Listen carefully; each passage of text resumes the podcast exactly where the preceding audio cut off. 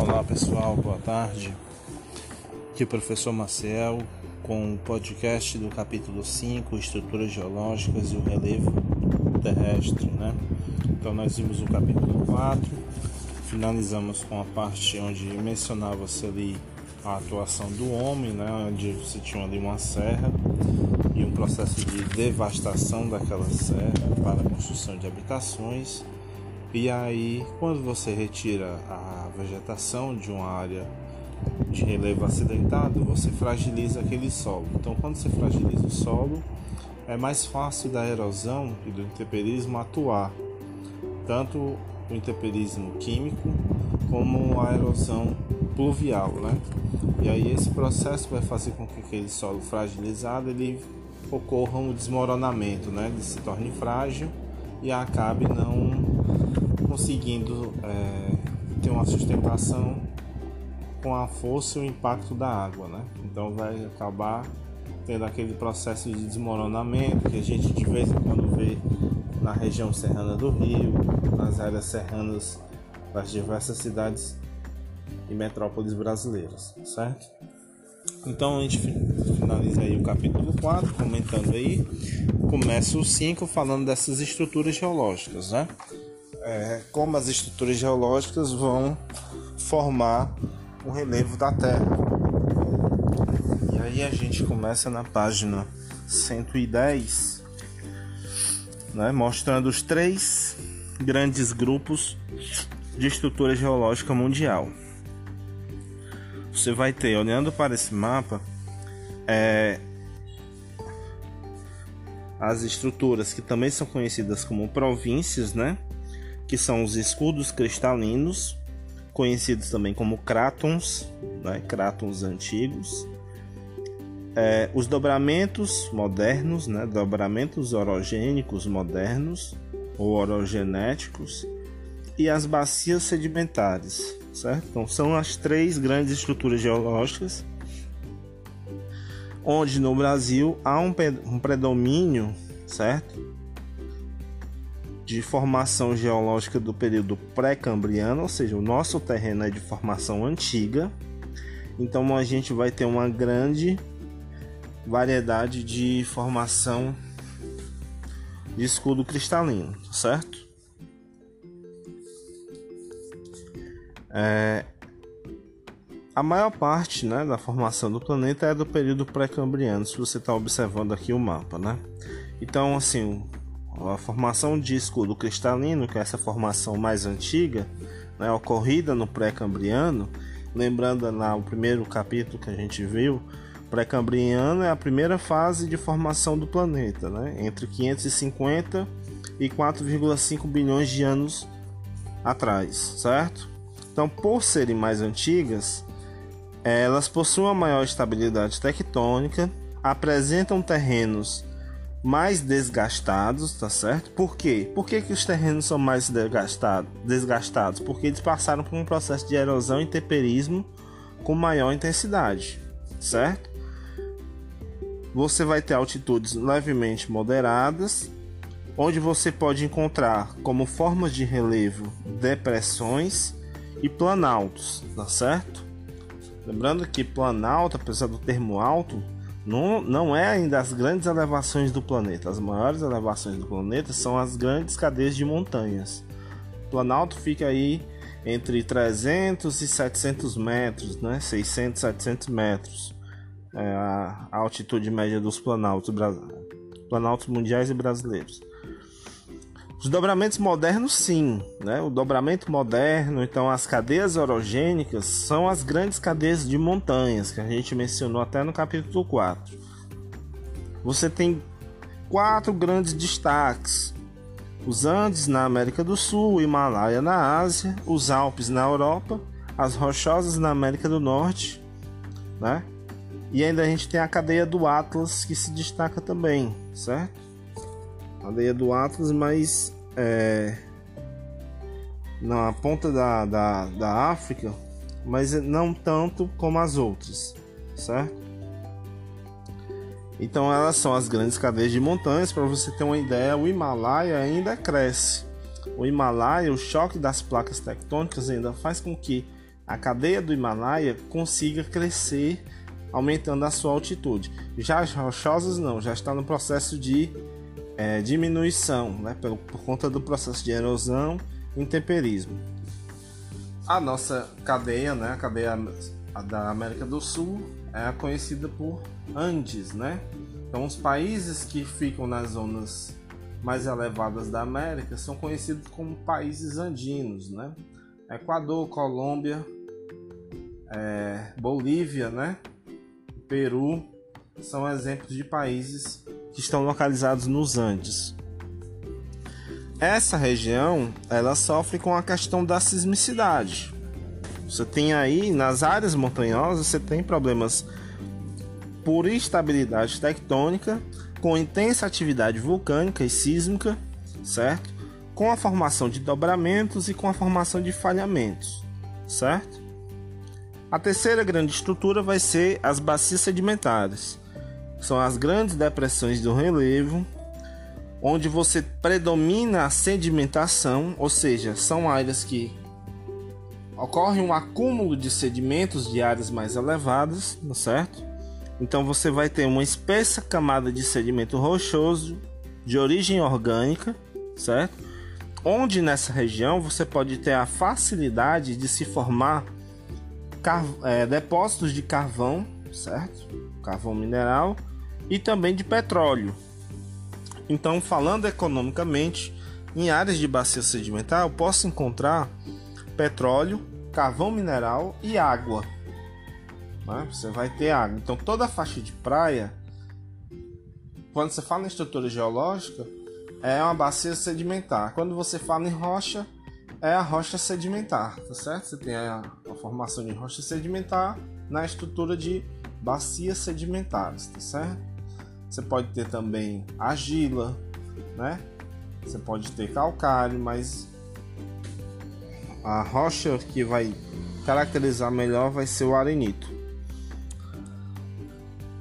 É, o processo de subsidência é um movimento descendente de blocos rochosos na crosta, tá certo? Que vai ocorrer com os eventos tectônicos. Então, assim, por conta desse processo, você vai ter áreas que podem ser rebaixadas e áreas que podem ficar por cima, né? Cobrir essas áreas que foram rebaixadas. Então, esse processo é chamado de subsidência, certo? Rebaixamento. Vamos falar da idade desses terrenos, né? Então, os terrenos de idade, é, idade geológica muito antiga, como os escudos cristalinos, você vai encontrar nos escudos cristalinos, o nome já está dizendo, cristais, né, minerais. Então, você pode encontrar minérios, né, que são importantes também para a economia: ferro, ouro, é, o alumínio, os metais preciosos. Então, isso mostra a riqueza do Brasil. Né? Na sua camada mais afastada do litoral, você tem uma grande quantidade de jazidas, né? principalmente de ferro e de ouro né? no passado. É, então, quanto mais antigo o terreno, mais provável você encontrar, é, encontrar áreas de escudo cristalino, certo? Os terrenos de idade geológica mais recente, como os dobramentos modernos, as áreas elevadas, né, as áreas montanhosas, por isso que o termo é recente. Por que, que as montanhas são grandes? porque são formações recentes do planeta. Ainda não foram desgastadas, não foram erodidas, como já foram outras áreas, né, que são mais aplanadas, né? Então essa questão de planalto, planície, tem muito a ver também com a questão de quanto tempo essa área foi ficou exposta às intempéries, né, do planeta. É, então essas, é, quanto mais recente é o terreno, a tendência é ser mais elevado. Quanto mais antigo, o terreno a tendência é ser mais rebaixado, tá certo? É só você comparar o mapa da 110 com o mapa da 111. Você vai ver isso aí. Os dobramentos jovens são chamados jovens porque são as grandes cadeias montanhosas. Vamos passar adiante. Na página 102 você tem essas formas, né? As formas do relevo e aí se destaca as grandes as quatro grandes formas do relevo terrestre. As cadeias montanhosas né, constituem-se as maiores elevações do relevo terrestre, podem se originar de movimentos tectônicos né, ou de atividades vulcânicas. Suas vertentes são íngremes, sofrem intenso processo erosivo e geram grandes quantidades de sedimentos que vão para as áreas mais baixas. Então, esses sedimentos que saem das áreas mais elevadas e vão para as mais baixas, conforme o passar do ano, vai planificando, né? Como se você estivesse ali colocando um material e fosse tapando os buracos. Por isso que as áreas de planície são áreas de sedimentação. As áreas de montanhas e planaltos, planaltos são áreas de erosão mais intensa. As planícies são formas de relevo relativamente planas, de origem sedimentar, que recebem grande quantidade de materiais erodidos de terrenos em maiores altitudes. Constituem áreas de deposição nas quais os processos de sedimentação superam os de erosão. Em geral, as planícies são, formas de, são formadas pela deposição de sedimentos trazidos pelos rios e pelo oceano, tá certo? Então, os rios aí atuando como planície fluvial, os oceanos atuando como planície marítima ou costeira. E aí também você pode encontrar zonas de planície fluvio-marinha, né?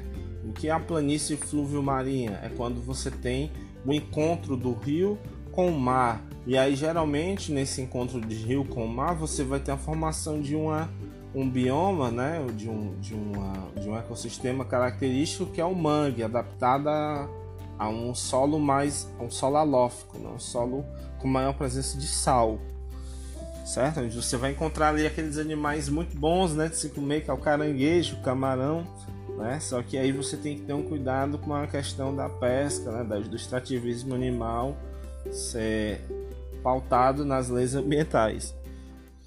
Terceiro, né, a terceira forma de relevo é o planalto. São formas de relevo com altitudes variadas, geralmente por escarpas, podendo apresentar diferentes formas, como serras, chapadas, morros e etc. Neles, os processos de degradação, ou seja, o processo de erosão, vão superar o de agradação, ou seja, de sedimentação. Os planaltos fornecem grande quantidade de sedimentos para as áreas ao redor como planícies e depressões, né? muito parecido com a atuação das montanhas. E as depressões são as áreas mais baixas, né? Se a gente pegar o Ceará aqui, o Ceará, no meio do Ceará, ele está numa depressão conhecida como depressão sertaneja, certo? Ou seja, é um terreno mais baixo que o seu entorno. Então, a depressão são formas de relevo rebaixadas em relação ao nível dos terrenos vizinhos, muito desgastadas pelo processo erosivo em geral, as depressões possuem superfícies planas ou onduladas. Elas podem estar localizadas tanto abaixo do nível do mar, aí ela vai ser uma depressão absoluta, quanto acima do nível do mar, ela vai ser chamada de depressão relativa, tá certo? Essa questão de variação de relevo, você tem até essa variação na questão do oceano, né? o relevo submarino, onde você tem as áreas mais profundas, conhecidas como as fossas, né? Fossas oceânicas. Você tem uma área mais plana, que é a plataforma continental, certo? E você vai ter o talude, né? o talude, que é como se fosse uma parte mais inclinada, próxima à margem continental, certo? Onde você já vai estar numa área de profundidade de 2 mil metros, né? A fossa oceânica, ela chega a 8, 10 mil metros, na profundidade quase que impossível para o ser humano. Quase não, né? Impossível. Então a fossa marinha ela é a área mais profunda do oceano com forma alongada e estreita, né? Algumas fossas chegam a ter mais de 10 mil metros e aí você vai precisar de equipamentos ultra tecnológicos para poder fazer o estudo dessas regiões. Quando a gente fala do mar na superfície, né? Ou seja, as formas do relevo litorâneo, você tem esse esquema da 113 que mostra aí vários exemplos do, de, de elementos da natureza que compõem essa parte litorânea.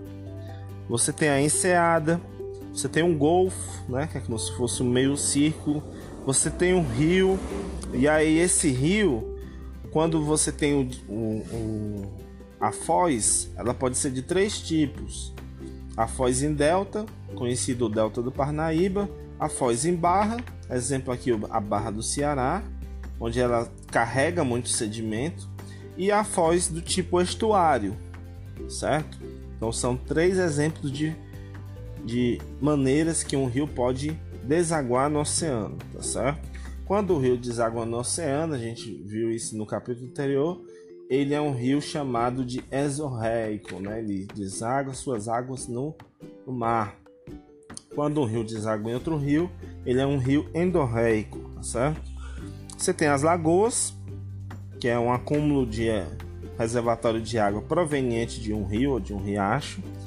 Você tem a costa, que é a área mais próxima, né? A área do continente e o mar. Você tem uma ilha, uma porção de, de terra, né?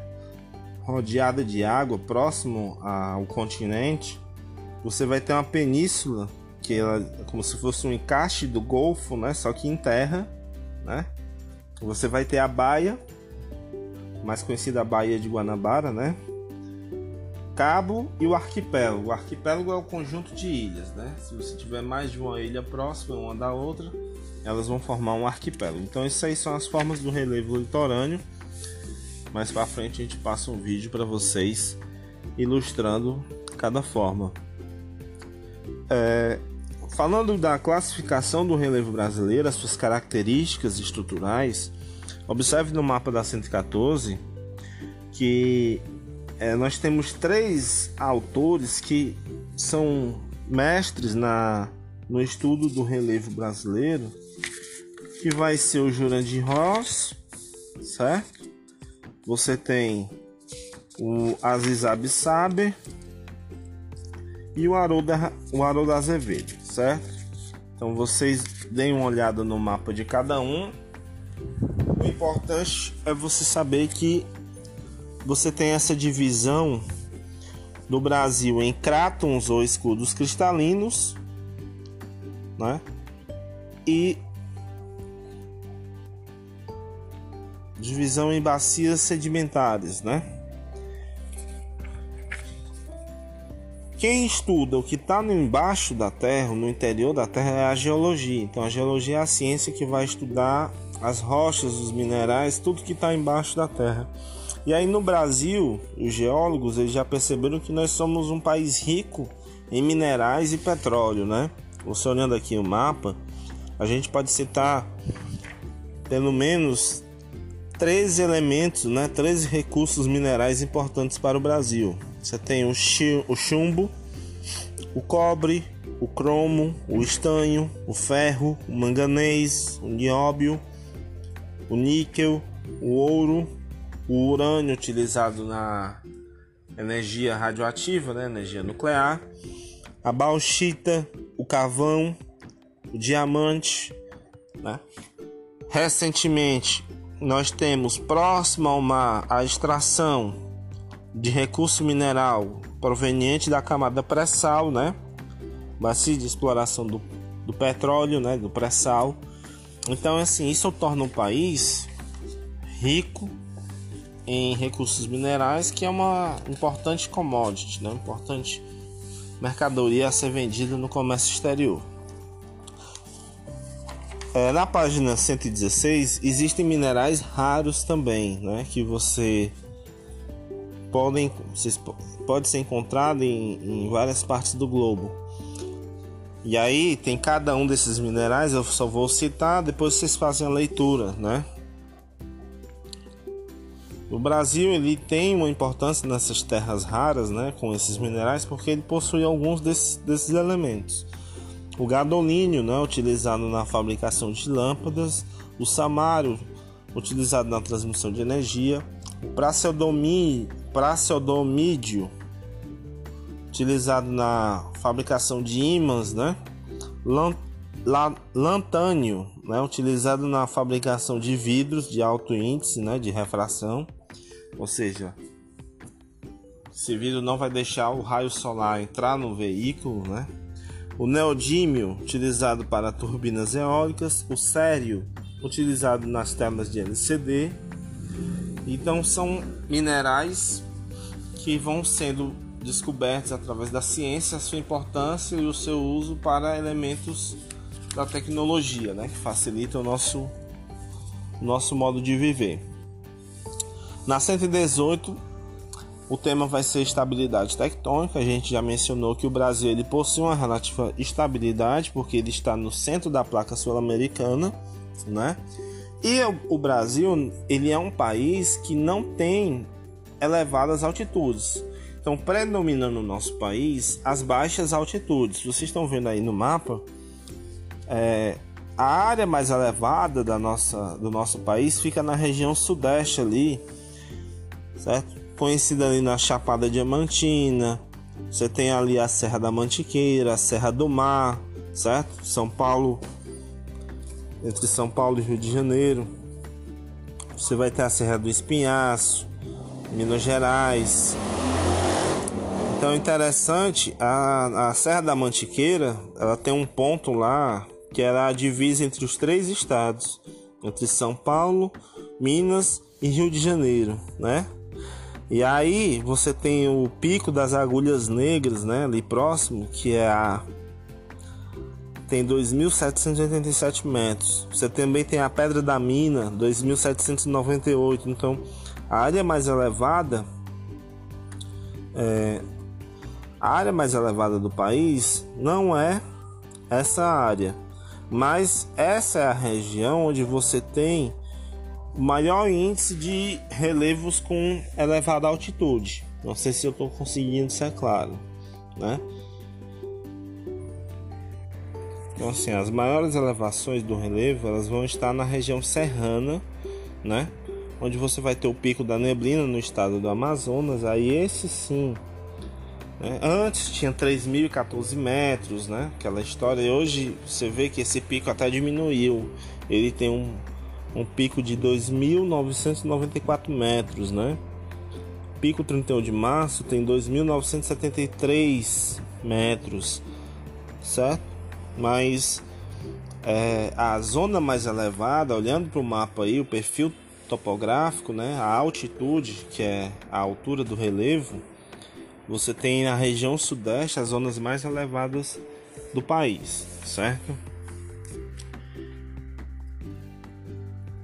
Então, assim, para o relevo brasileiro, né, relevo, lembrando aí forma, né, tamanho, você tem o planalto, que aí você tem ela planalto acima de 300 metros, né, relevos planos e elevados com elevação acima de 300 metros, planície com elevação de 0 a 200 metros, né? superfícies planas com altitude abaixo de 200 metros, né? Podendo ser de sedimentos lacustres, né? Ou seja, de lagos, fluvial de rios ou marinha do mar, né? E depressões, que são terrenos de inclinação suave, rebaixados em relação ao seu entorno, mas que são planos, tendo altitudes entre 200 e 350 metros, né? só que você vai olhar a questão do entorno. Então o entorno ele vai ser mais elevado, apesar dessa altitude ser também elevada, mas se você tiver tipo uma área mais baixa, ela vai ser considerada uma zona de depressão. Você vai conseguir perceber isso pelos perfis topográficos, né, que você tem aqui na página 121. Certo? E aí, importante vocês olharem a classificação de cada autor, né? Você tem a classificação do Haroldo Azevedo, e aí o estado do Ceará, ele tem a planície costeira e tem o Planalto Atlântico, né, como elementos do seu relevo. E na classificação do Aziz Absaber, você tem o Brasil composto por todo o Ceará por planície, né? Todo o litoral planície, vocês estão percebendo que realmente as zonas próximas ao litoral são planícies, as zonas onde você tem rio, né? Principalmente a, a Foz é uma zona de planície. E o restante do Ceará fazendo parte do, da composição do Planalto brasileiro, né? Que é a grande, grande forma de relevo para a classificação do Abissaber, tá certo? E assim a gente encerra, tá certo? A explicação do capítulo 5 e aí a gente vai passar uns vídeos para vocês como revisão. E abraço a todos, resolvam a tarefa, estudem, ouçam o podcast e a gente se encontra logo logo.